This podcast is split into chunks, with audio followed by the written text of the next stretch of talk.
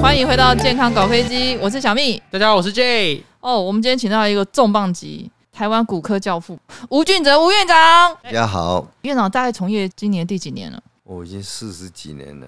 四十几年，院长是台大体系的嘛，对不对？对，一开始，嗯，对。院长一开始怎么会选择呃做骨科呢？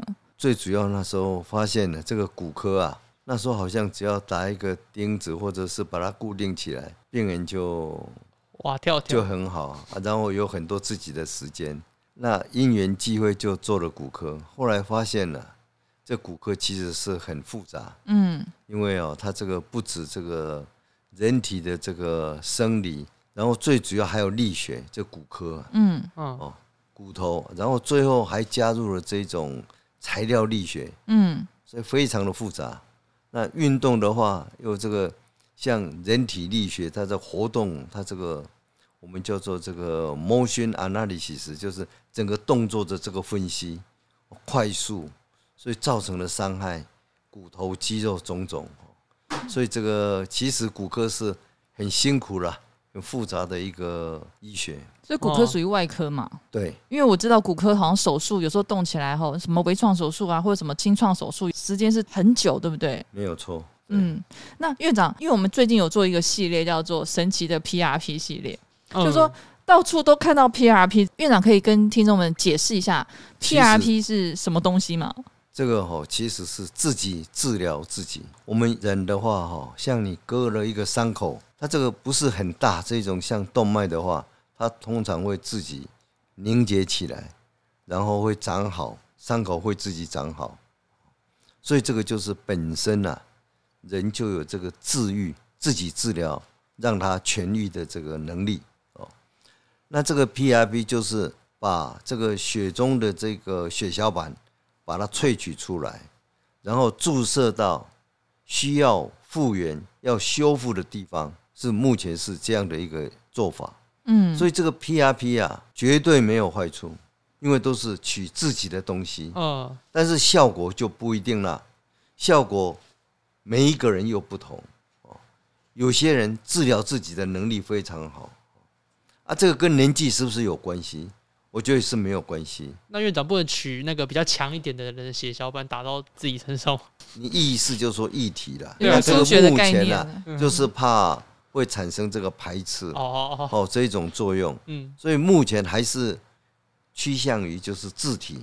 那这种自体的话哦，对这个急性受伤的是蛮好的。所以奥运那些选手啊，他们长期下来都有慢性的伤害。嗯，运动伤害。那用这种 PRP 来治疗，其实是很好。在美国这些直棒啊，或者是直男这些选手啊，他们一受伤，如果不是骨折或者是韧带一定要开刀的话，他们通常会选择用传统的复健方法，再加上 PRP，让他去自己修复。嗯，所以这个即使开了刀以后，再加上这个 PRP 啊，它可能复原的更快。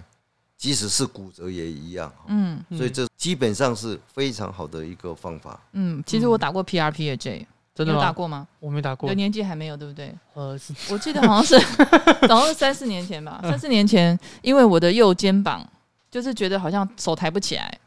结果我就有去给院长做诊疗，所以我也算是院长的病人哦。对，然后诊疗之后呢，院长说我什么韧带还是什么退化，我那时候以为是五十肩，结果不是嘛。很多这种肩膀哦抬不起来的病人，嗯，我们很广泛的叫做五十肩。嗯，那其实很多是续发性，有些是原发性。原发性意思说，我们做了很多检查哦，包括这个超音波或者是这个 MRI 核磁共振。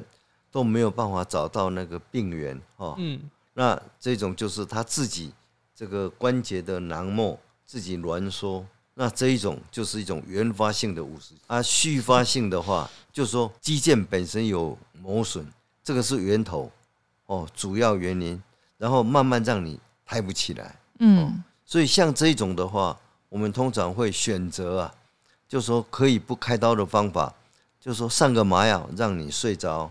我们把你的这个肩膀的这个活动度把它松开来，然后再打这个 PRP 到你那个肌腱撕裂的地方。嗯，这个是一种比较很完整的一个治疗方法。对，所以目前这种病人蛮多的。嗯，我确实那时候因为我手举不起来嘛，然后我就去复健，那复健很久也没有用。嗯，然后就是。手举不起来，其实在日常生活上造成一些困扰，所以院长那时候就帮我注射了 PRP 嘛，在大概一两个月之后就慢慢好转，然后就可以手举得起来。但是院长，我现在发现一个状况，就是我发现很多很多的诊所都挂红布条，上面都写打那个 PRP 注射，而且价格从几千块到几万块都有，哎，那是有什么差别吗？我想哈，这个 PRP 第一个萃取的现在有很多种，它最主要就是那个转速了。就说我们有离心的时候，把这个血小板拿出来了，这个转速很重要。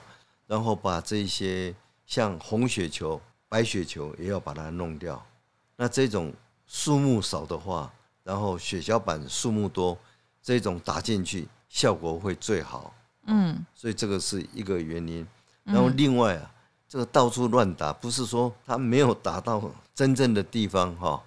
那这个效果大概不会很好哈，嗯，啊，打错了，这所以这个是一种不太，对，我觉得这是泛滥了吗？因为像我妈，她就去门口的诊所打，她就是膝盖不知道什么原因，她说会肿，然后呢，医生就说打 PRP，所以这个是也没效啊，不应该这样。这个第一个要先做整套的检查以后，确定是不是适合。那目前呢，这样看起来，它可以分两个部分。一个是外伤引起的啊，外伤引起像挫伤或者是扭伤这些，特别是年轻的，那生长板还没有完全长好的哦，这种像韧带有撕裂伤，这时候可以因为不适合开刀，这时候来打 PRP 哦，来做治疗哦，这个是非常好，它会长得不错哦，然后再加上这个护具哦，这是第一个。那退化的话，你要观察，像很肿的时候，你打进去就稀释掉，就根本没有意义。你要确定整个它是不是适合，里面是不是有卡住，就是说半月板破裂卡在那里，这时候你打大概也没有什么效果。那院长为什么会肿起来？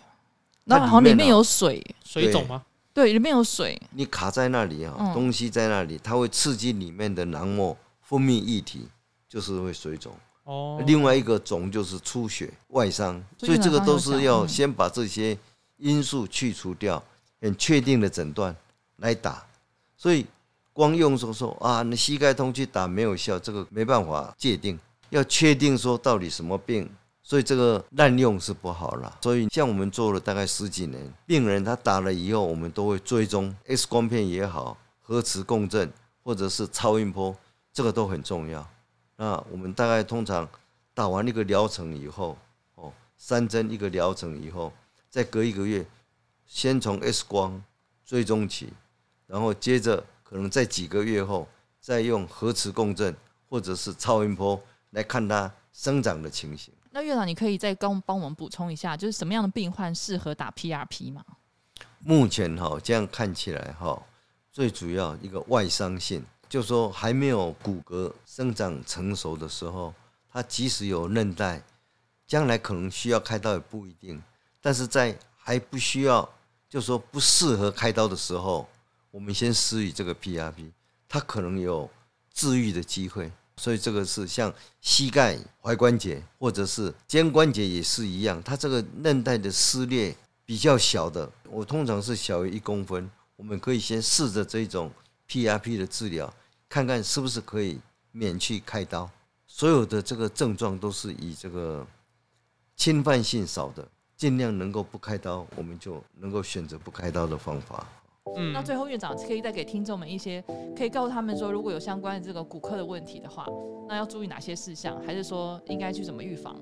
我我想哈，最重要就是你有症状以后，不要自我诊断，必须要到医院，让这个有经验。资格的医生帮你做了整套的评估以后，再来做治疗，我想这个是最好的方法。好，我们今天很感谢吴院长来跟大家分享 PRP 在医学上的运用。那听众们如果有任何问题，欢迎在下面留言、订阅、按赞、分享。我们下次再见喽，拜拜，拜拜。